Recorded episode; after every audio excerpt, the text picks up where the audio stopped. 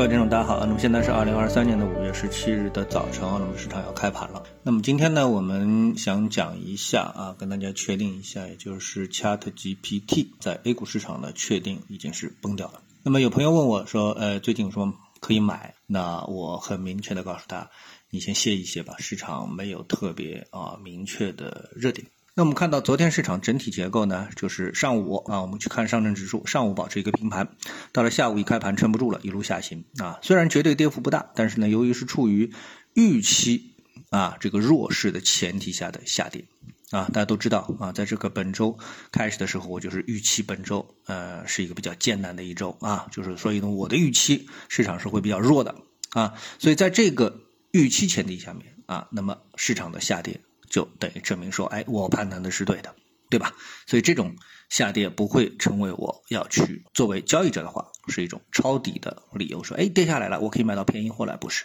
对吧？我会会得到一个更直接而简单的结论，说这个市场真的是弱啊，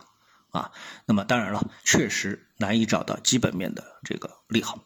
啊。那么毫无疑问，这波的下跌啊，是从市场开始重估中特估的估值开始的啊。可能很多人。不同意啊，这没关系啊，这是我的一个观点。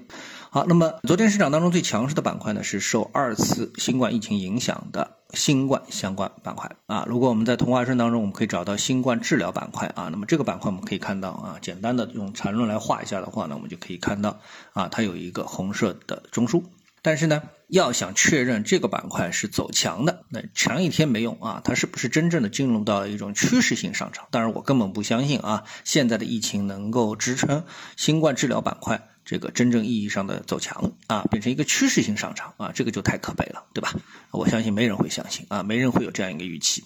那么，如果做技术上，它要确定它走强的这个信号，那起码呢要回到这个中枢的上沿的上方，形成有效的突破啊。现在的这个价格呢，离中枢上缘还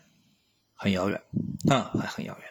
好，我们再来看呢，从 ETF 的视角，那目前呢也仅仅是个弱势的反弹啊，小级别的上涨趋势的确定都不能确认，这个是疫苗 ETF。啊，好，我们再来看跌幅榜的这个 ETF 啊，我们看到这一波行情当中啊，上涨啊，就是在上涨波段的行情当中最强势的几个这个 ETF，传媒、游戏、基建，那都是处于了跌幅的前列啊。用一句网络上的这个用语啊，这个传媒跟游戏啊，一直都是涨幅榜的榜一大哥。啊，榜一榜二大哥啊，现在呢变成了跌幅榜的常客，而且呢一旦进入就一定也是霸榜啊，榜一榜二大哥。那么，所以呢我们可以确定，ChatGPT 概念在 A 股市场上呢已经是基本歇菜了。为什么这么来说呢？因为我们去分辨这个的时候，就是对待这个行业板块的时候，其实我们啊这个说的很清楚，就是行业的领头羊是谁，发源地在哪里，这个很重要。而对于 A 股市场来说的话呢？大部分情况下面，它都是属于题材，属于概念啊，这就是行业本身跟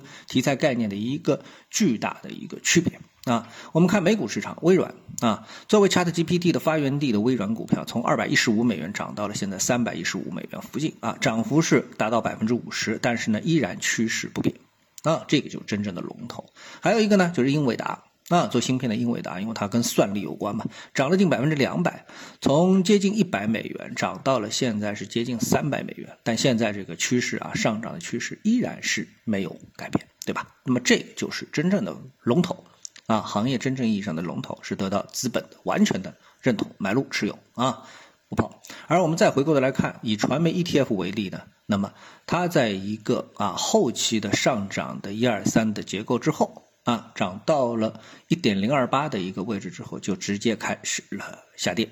不仅回到了中枢的内部啊范围的内部，而且呢，也是跌破了上升的一个趋势啊。那么这个就是我为什么在标题里面想告诉大家的，整个的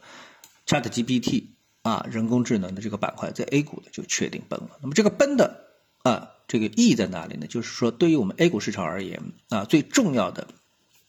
就是目前可以被投资者所看好的这么两个板块，一个是中特估啊，有一部分人在搞中特估，还有一部分在搞人工智能。那人工智能呢是市场自己自动发掘的这么的一个部分，现在哎谢了啊，这就是我们要确定给大家所看到的市场的一些本质的问题啊。好，谢谢各位收听，我们下次的节目时间再见。